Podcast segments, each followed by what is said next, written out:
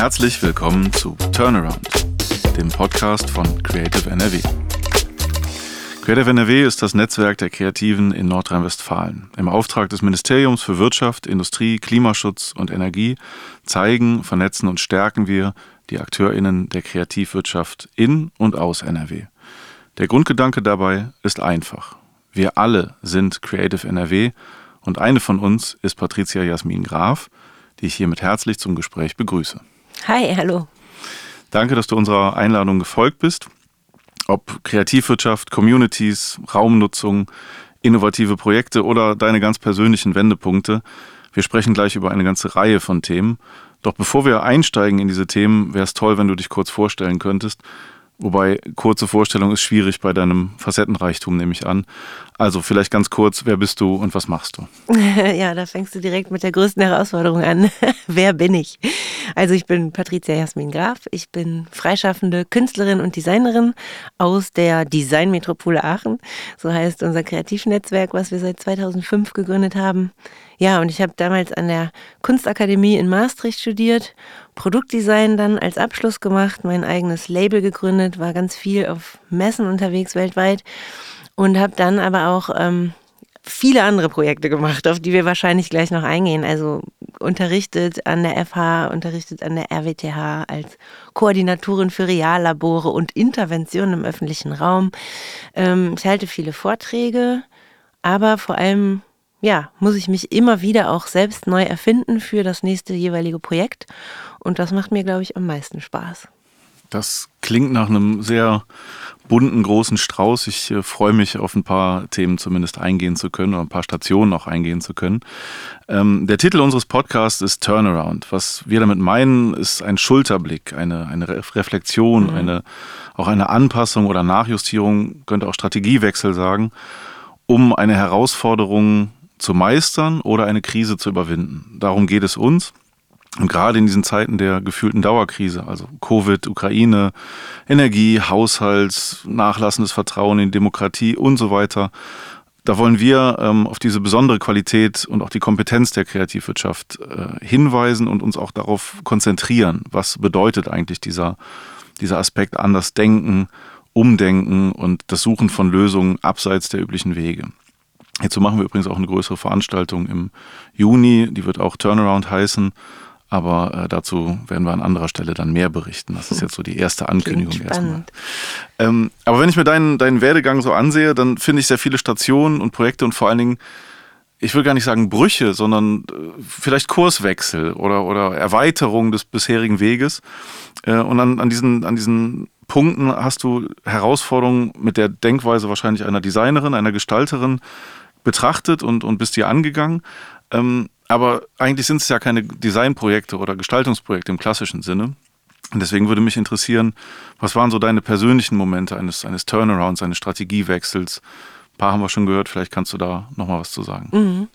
Ja, also ich glaube, ja, mein größter Turnaround war eigentlich in dem Moment, das war so 2000 14, 15, als ich ähm, ja schon zehn Jahre lang mein Design-Label hatte, ganz viel damit unterwegs war und halt als Produktdesignerin mich selber irgendwann gefragt habe, so, ähm, wie viele Produkte braucht diese Welt eigentlich noch, um dann daraus den Schluss zu ziehen, also in meinen Augen eigentlich weniger. Also eigentlich brauchen wir eher gute Ideen, wie wir zusammen auf diesem Planeten ähm, überleben wollen, wie wir unsere Zukunft gestalten wollen. Und das ist natürlich ein bisschen doof, wenn man selber Produktdesigner ist und dann merkt, eigentlich macht das in meinem Leben gar nicht mehr so richtig viel Sinn für mich selber.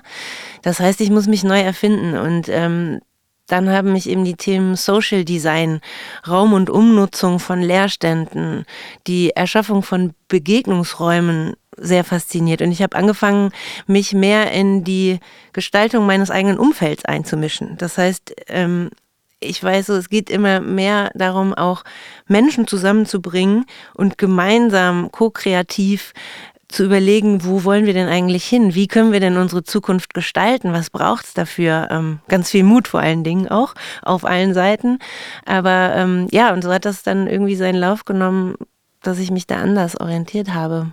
Kannst du ein konkretes Beispiel nennen ähm, von, von, so einem Umnutzungsprojekt oder einer Zwischennutzung, die du gemacht hast? Also ja, unser absolutes Herzprojekt ist das Hotel Total. Das ist ähm, die Umnutzung einer ehemaligen leerstehenden Kirche in ein Pop-up-Hotel mit ganz vielen kulturellen Veranstaltungen. Das mhm. habe ich gemeinsam mit meiner Schwester Julia Claire Graf und unserer lieben Freundin Anke Didier initiiert, aber wir haben das mit einem riesen Team von super vielen intrinsisch motivierten Enthusiasten, mhm. sagen wir immer, äh, gestaltet, mit ganz vielen Geflüchteten, mit Langzeitarbeitslosen, mit Studierenden, mit äh, NachbarInnen, die so im Umfeld dieser Kirche wohnten, mit Schulen, mit Kitas, mit bestehenden Netzwerken und Vereinen. Wir haben da so ganz viel zusammengebracht und haben dann in drei Monaten mit einem EFRE geförderten Projekt diese Kirche umgebaut und dabei Qualifizierungsworkshops angeboten. Das heißt, unsere TeilnehmerInnen sind dabei qualifiziert worden in Raum- und Trockenbau. Denen haben wir auch dabei danach geholfen, Jobs zu finden in diesen Bereichen. Zweite Qualifizierung war dann, wie lernen wir alle gemeinsam ein Hotel zu betreiben, weil das hatte von uns ja auch noch keiner auf dem Schirm. Und ähm, dann hatten wir die Prototypphase, in der wir dann tatsächlich dieses Hotel eröffnet haben. Wir haben freistehende Cubes in die Kirche gebaut. In jedem war eine eigene Story. Also wir haben mit meinen Designstudierenden über 60 Entwürfe gemacht. Die fünf besten wurden eins zu eins gebaut und realisiert. Man konnte eben in einer Kirche in einem Zelt schlafen oder in einem offenen Himmelbett mit Blick in dieses wundervolle Gewölbe. Verrückt, ja. Also und ja, da haben dann in einem Sommer über 60 Kulturveranstaltungen stattgefunden, in allen Genres, allen ja, kulturübergreifenden Bereichen. Das war echt ein riesengroßer bunter Traum.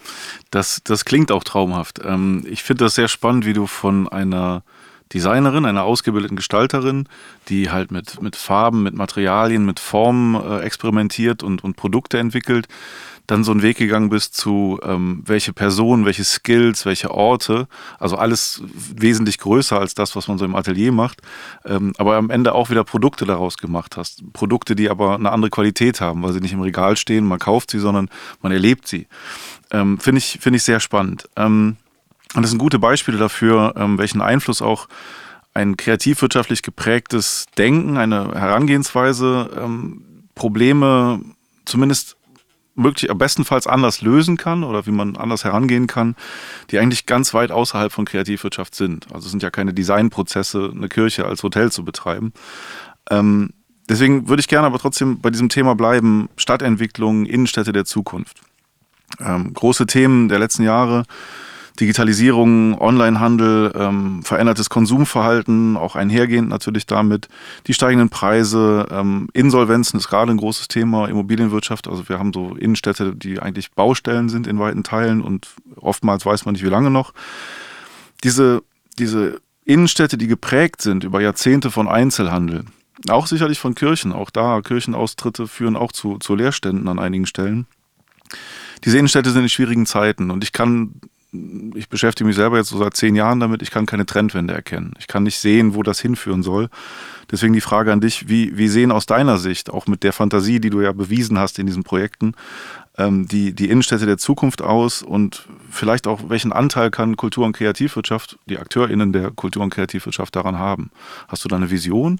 Ja, also am, am Anfang muss man sowieso natürlich immer eine Vision haben und dann muss man es irgendwie schaffen, möglichst viele Menschen davon zu begeistern, diese Vision gemeinsam spürbar und erlebbar und begreifbar zu machen. Deswegen sind halt auch solche Reallabore und solche Prozesse, die vielleicht erstmal auch nur temporär stattfinden, halt super ähm, Impulse, die man so geben kann. Ähm, wir sind ja jetzt mit unserem aktuellen Projekt auch wieder mit einem Riesenhaufen von super coolen Menschen aus den verschiedensten Bereichen in der Mephrodatesstraße in Aachen und haben dort ein Transformationszentrum aufgemacht, aka äh, drei leerstehende Ladenlokale und eine alte Kneipe, die wir wirklich so hands-on mit ganz viel eigener Muskelkraft ähm, in ein soziokulturelles Zentrum sozusagen umgebaut haben, in so einer Straße, die direkt an den Rotlichtbezirk grenzt, die eigentlich sehr ab vom Schuss ist und ähm, da jetzt ein Coworking, ein äh, Kreativatelier, eine Kulturbühne und ein Viertelcafé aufgemacht haben. Und wo wir merken, ähm, dieser Ort ist auch so ein bisschen so ein Unfertigort. Also auch in unserem Interior Design. Also man kann ja Design sehr gut verwenden, um Emotionen zu erschaffen. Also das passiert bei Produkten genauso wie bei Orten und bei Städten oder eben Räumen. Auf jeden Fall ähm, haben wir diesen Ort erschaffen, um dieses Viertel zu beleben, um da eine neue Energie reinzubringen. Und wir merken halt, ähm, das ist eine neue Art und Weise, eine, die nicht so, also wo man nicht sagen kann, okay, das ist irgendwann fertig. Also wir haben auch in diesen Räumen alles, was wir belassen haben, also wir haben einen, einen, kleinen Umbau im Bestand, heißt das, und es war aber sehr, sehr komplex über zwei Jahre. Ähm, alles, was wir belassen haben, das haben wir wirklich roh und nackt gelassen. Da kommen auch Kabel aus der Wand. Aber alles, was wir neu reingebaut haben, hat pro Raum eine eigene Farbe bekommen. Knatschgrün, Sonnenblumengelb, ähm, Orange und äh, Lila, so dass man halt diesen verschiedenen Nutzungen Farben mhm. zugeordnet hat. Eine Sendung mit der Maus Aufräumformat. Alle alten Sperrmüllmöbel recycelt, upcycelt, haben pro Raum dieselbe Farbe. Also jeder weiß, wo das wohl wieder hinkommt und merken halt, dass wir damit mehr Licht in diese Straße bringen, mehr Farbe. Aber es geht eben auch darum, dass auch die Verwaltung, die Politik dann den Mut haben müssen, ähm, Freiräume und solche Sachen zuzulassen, so ähm, Prozesse, die so im Werden sind, die also nicht schon fertig durchdacht werden oder wie Immobilienmenschen natürlich meistens erstmal von hinten denken und rückwärts rechnen, lohnt sich das, rechnet sich das und so denken eben Kultur- und Kreativschaffende eher selten. Die haben eine Vision, die wollen das umsetzen und dann führt uns das wieder zum nächsten Step. Hm. So, ne? Und man dreht auch viele Kreise, also Transformation ist schon auch, manchmal hat man das Gefühl, man dreht sich im Kreis, Turnaround. Mhm. Aber eigentlich sind es so spiralförmige Entwicklungen, mhm. die schon irgendwie in eine Richtung führen, die ähm, einen eben immer wieder einen Erkenntnisschritt weiterbringt.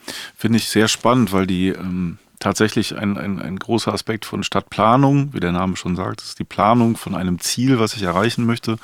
Und Stadtentwicklung ist natürlich extrem schwierig, wenn die, die Säulen, auf denen ich das Ganze aufsetzen möchte, also Einzelhandel, Konsumverhalten, äh, Verkehrsströme und so weiter, wenn die in ständiger Bewegung sind. Also die, die ähm, Auswirkungen von einer Corona-Epidemie oder von jetzt einer, einer anscheinend äh, sehr angeschlagenen Immobilienwirtschaft lassen diesen, diesen Ansatz von ich plane etwas und stelle es fertig, führt es eigentlich ad absurdum. Und gleichzeitig ist das ja auch eine Chance für, für diejenigen, die prozessual denken. Also, wie du selber gesagt hast, diesen, diesen Turnaround, diesen Strategiewechsel im Prozess nicht nur notgedrungen sehen, sondern eigentlich als tägliches, äh, als tägliche Herangehensweise. Finde ich, finde ich einen sehr spannenden Aspekt.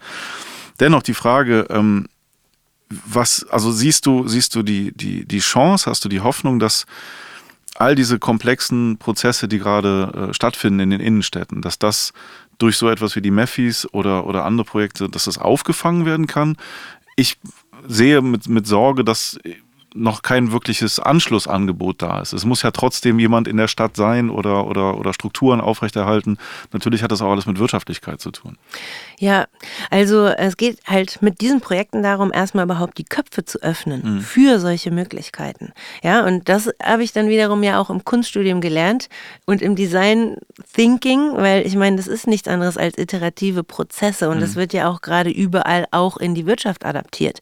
Und damit arbeiten wir schon immer. Wir hatten vielleicht noch nicht solche funky Vokabeln dafür, aber so haben wir es von Anfang an gelernt. So, wenn du halt das Gefühl hast, es ist noch nicht stimmig, dann sind wir einfach verdammt nochmal noch nicht fertig. Okay. Und dann muss man einfach weiterdenken. Da musst du dich immer wieder dem nächsten kleinen Schritt ähm, widmen und dafür eine Lösung finden. Also man mhm. muss lösungsorientiert denken, offen sein für neue Lösungen.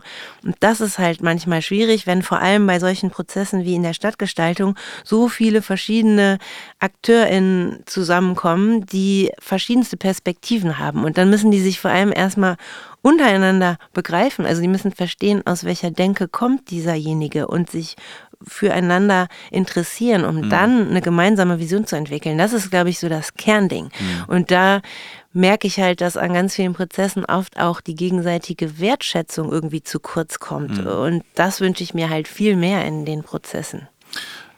Viele der Projekte, von denen ich weiß, in denen du beteiligt bist, sind ja darauf angewiesen, physisch in Kontakt zu treten. Also mhm. Menschen an einem Ort zusammenzuholen an einem physischen, geografisch vorhandenen Ort zusammenzuholen, ins Gespräch zu bringen, gemeinsam was zu machen. Gleichzeitig, wir beide sind ja auch so sozialisiert, also wir sind keine 20 mehr, das darf man verraten. Ähm, wir sind an Orten aufgewachsen und haben Medien als Begleitung wahrgenommen. Das Radio, das Fernsehen, das hat uns mitgeprägt, aber es hat uns nicht getragen in dem Sinne.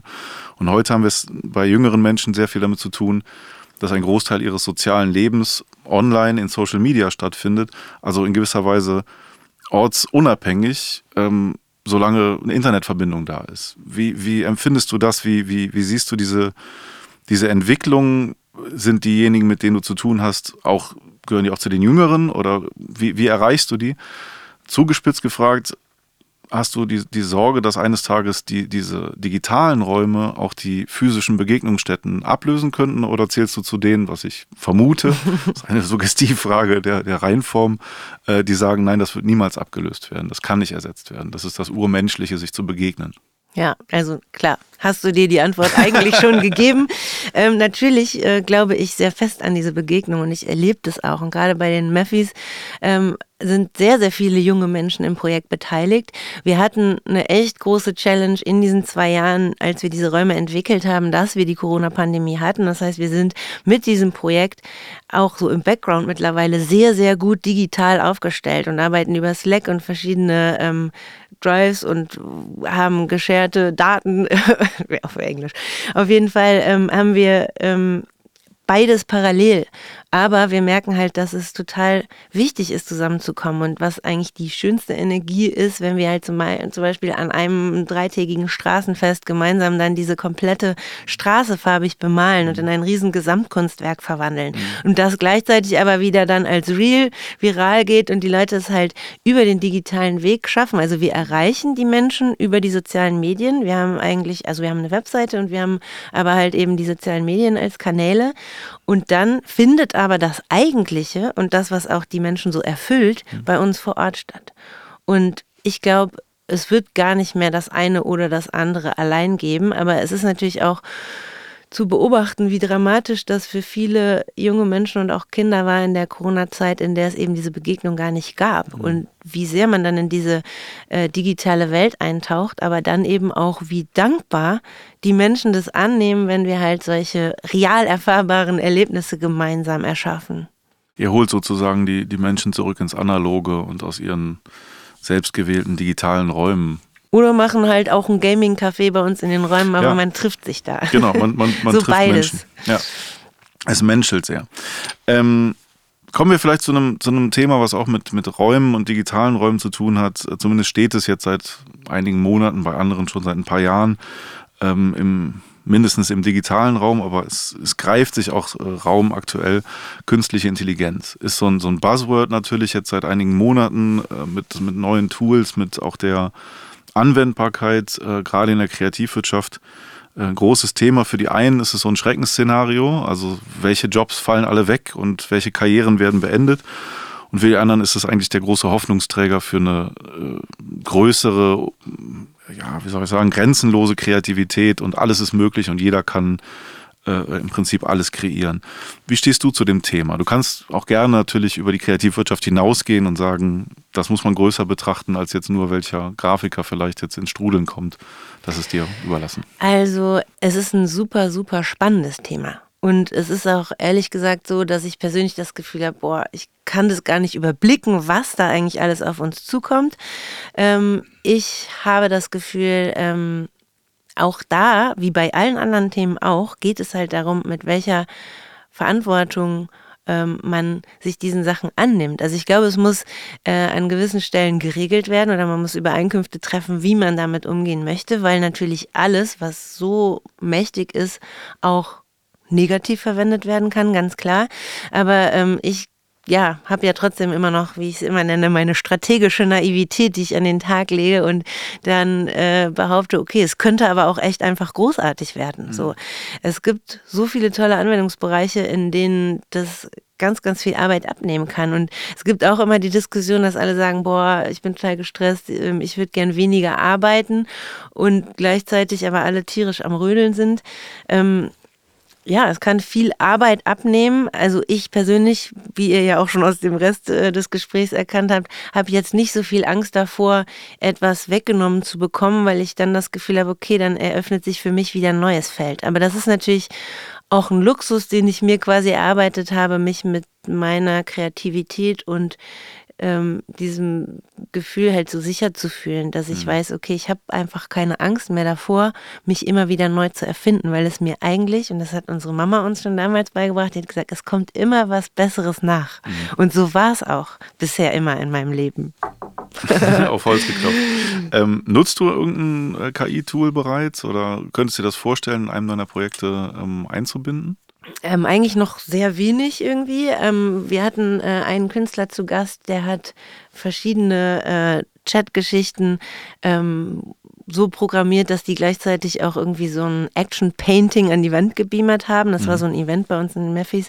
Das war ähm, sehr witzig, also je nachdem auch mit welcher äh, Aggression oder positiven Emotionen sich dann dieser Chatbot, also der hat sich mit sich selber unterhalten und äh, dann unterhalten hat und wie sich das entwickelt hat und wie dann daraus dieses Kunstpainting entstanden ist, mhm. das war schon ganz spannend, weil mhm. das halt so kleine Aspekte sind, wo man sowas mal sichtbar machen kann. Mhm. So, ne? Ähm, ja, ich bin da neugierig offen, sage ich mal. Ich finde es, ähm, du hast es auch angesprochen, ich finde es sehr spannend, ähm, die neuen Möglichkeiten, die sich für einzelne Personen auf einer kreativen Ebene oder ähm, bei der Steigerung des eigenen Outputs ergeben. Ähm, insgesamt, speziell jetzt auf die Kreativwirtschaft bezogen, wirft es halt auch viele Fragen auf, äh, was Geschäftsmodelle angeht. Also wie kann ich, wenn ich in Zukunft nur noch einen Bruchteil der Zeit brauche, um über einen Prompt, den ich natürlich auch erstmal lernen und beherrschen muss, aber ein Ergebnis zu haben und sei es nur ein, ein Draft, sei es nur ein Pitch, ähm, in, einer, in, einer, in einem Bruchteil der Zeit, den ich bisher gebraucht habe, wie kriege ich sozusagen den Rest der Zeit bezahlt? Das ist, das ist so für mich das eigentlich relevantere im Moment, dass mhm. wir nicht darüber nachdenken, was ist alles möglich, sondern was müssen wir eigentlich anders denken? Also wo ist der Turnaround in dem Bereich? Ja. Wie müssen wir auch große Teile der Branche als Geschäftsmodell anders denken? Ähm, insofern offene Frage noch, ähm, was, was das auch für dich und für deine Produktion äh, abseits der Immobilienprojekte bedeutet? Also ich glaube, dass wir halt unsere komplette Gesellschaft neu denken müssen. Und klar, es hat immer was mit diesem Urheberrechtsthema äh, mhm. zu tun und der Diskussion darum. Und da ähm, ja, haben wir als Kreative natürlich eh immer irgendwie dran zu kämpfen, sage ich mal. Aber eigentlich glaube ich tatsächlich auch an solche Lösungen wie ein Grundgehalt oder eine andere Form von sozialem Gefüge, wie wir miteinander umgehen wollen. Also ich ähm, habe auch das Gefühl, ähm, dass sich immer mehr Menschen aus meiner Blase zumindest dahin entwickeln, dass sie sagen, sie brauchen gar nicht so unfassbar viel Kohle, ähm, sondern also die Bedürfnisse müssen halt erfüllt werden, also mhm. die Grundbedürfnisse müssen erfüllt sein. Und für mich ist Freiheit und diese Möglichkeit, mich frei zu entfalten und zu entscheiden, welche kreativen Jobs nehme ich an oder wo möchte ich meine intrinsische Motivation reinstecken, ähm, halt mehr wert, sage ich mal. Aber natürlich nur, weil es mir so gut geht, dass meine Grundbedürfnisse alle erfüllt sind. Ja, das ist die, die, die Doppeldeutigkeit des Begriffs Gehalt. Ja. Also das eine ist die Bezahlung und das andere ist eben das, wie soll man sagen, die, die Erfüllung oder der, die, das Gehaltvolle am eigenen Arbeiten. Ähm, auch eigentlich ein guter Titel für einen Podcast, wenn man so will. ähm, jetzt haben wir schon eine, eine wirklich große äh, Bandbreite, einen großen, breiten Bogen gespannt.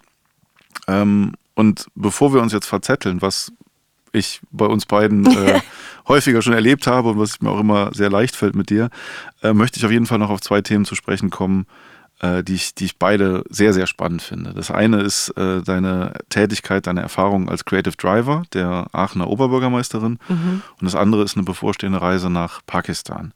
Ähm, fangen wir mit dem Fahren an. Ähm, als du mir das erzählt hast, konnte ich kaum glauben, dass, also einen passenderen Titel für eine Tätigkeit habe ich selten gehört, Creative Driver, weil genau das ist es. Chauffeurin, aber eben auch Ansprechpartnerin, äh, äh Impulsgeberin der, der Oberbürgermeisterin.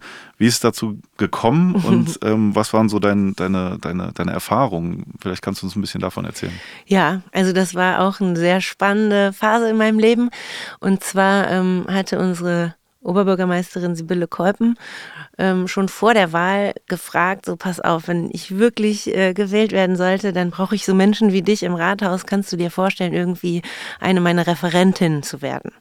Und das hat mir erstmal schon so uh, Bauchschmerzen ähm, ver verursacht, weil ich irgendwie dachte, okay, ich wollte wirklich noch nie, noch nie einen Schreibtisch in der Stadtverwaltung haben, weil das ist so in meinem ähm, Kopf irgendwie so dieses, okay, dann bin ich da dran so festgetackert und habe keine Gestaltungsspielräume mehr, obwohl das natürlich so auch nicht stimmt. Aber es ist halt meine persönliche Erfahrungswelt.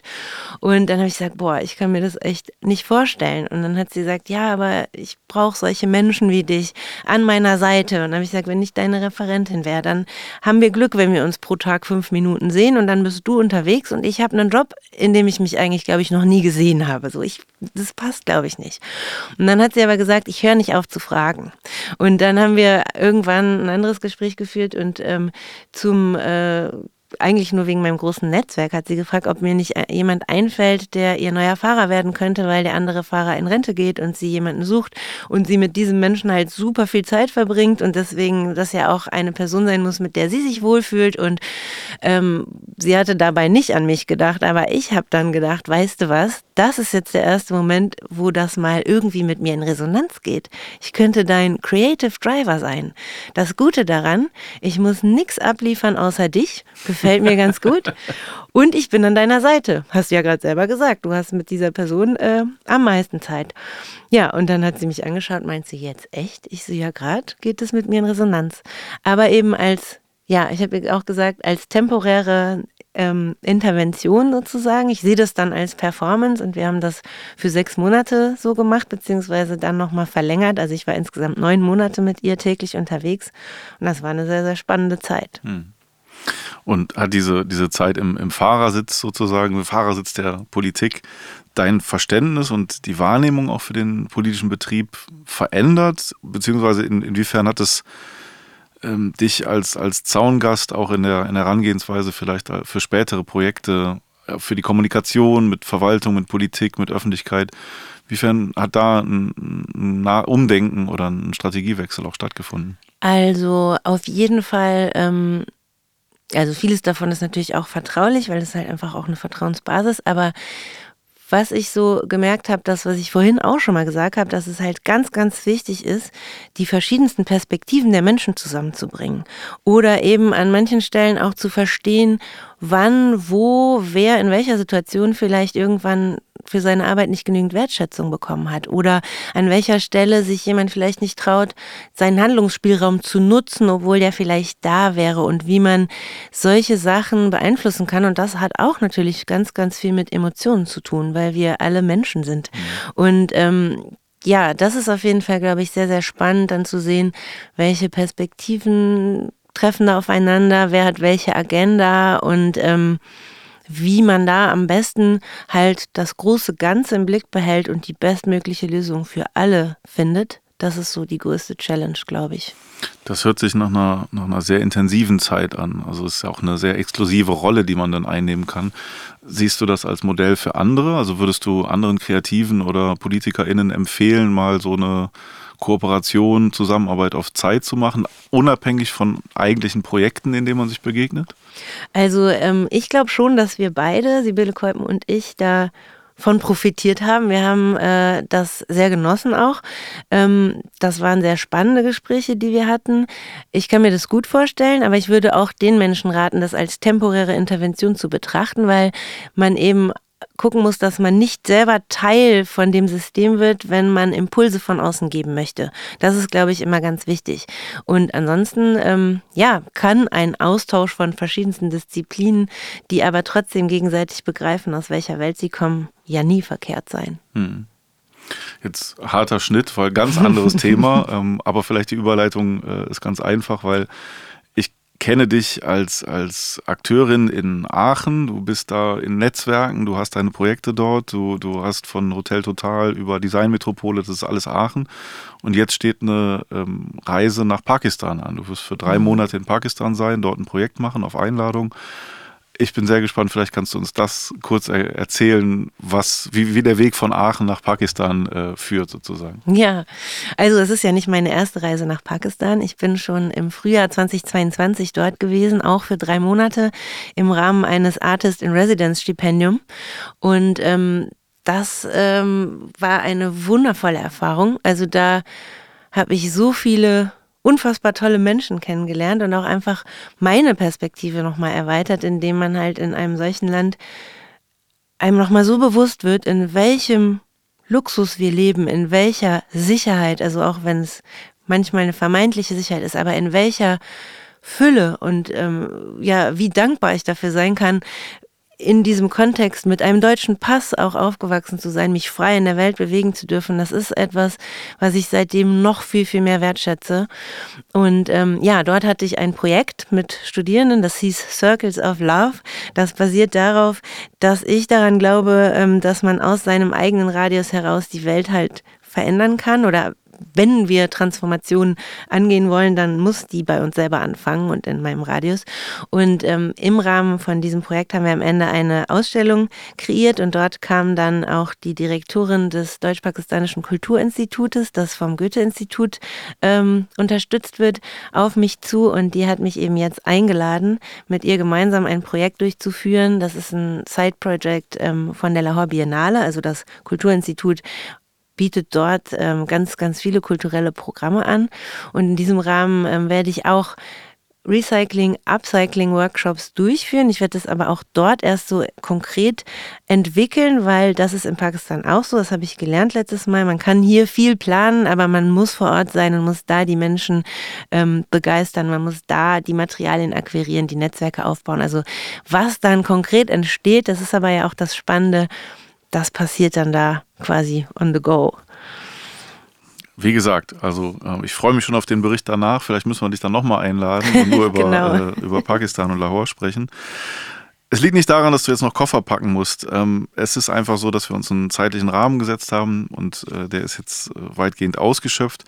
Äh, leider kommen wir also zum Ende unserer Redezeit. Ähm, jetzt möchte ich dich natürlich herzlich einladen, falls dir noch was auf dem Herzen liegt, was du noch platzieren möchtest. Das Mikrofon gehört dir. Wo du gerade Herz sagst, ne? Also ja, dann möchte ich doch platzieren, dass einfach am besten alle Menschen ihrem Herzen folgen sollen. Und ähm, auch wenn das vielleicht erstmal kleine Schritte bedeutet, aber ich habe gelernt, man kann dem Herzen vertrauen und in sich drin ist eine Stimme, die mir sagt, was für mich stimmig und richtig ist. Und die führt mich und die leitet mich und die hilft mir auch an all diesen sehr komplexen Prozessen, meiner Intuition zu folgen. Und das ist, glaube ich, eigentlich das, was ich mir wünsche, dass das richtig viele Menschen auch für sich entdecken. Das Herz als Kompass. Bisher habe ich den Eindruck, bist du richtig geleitet worden sozusagen. ähm, dann danke ich dir vielmals für deine Zeit, deine Worte und deine Gedanken.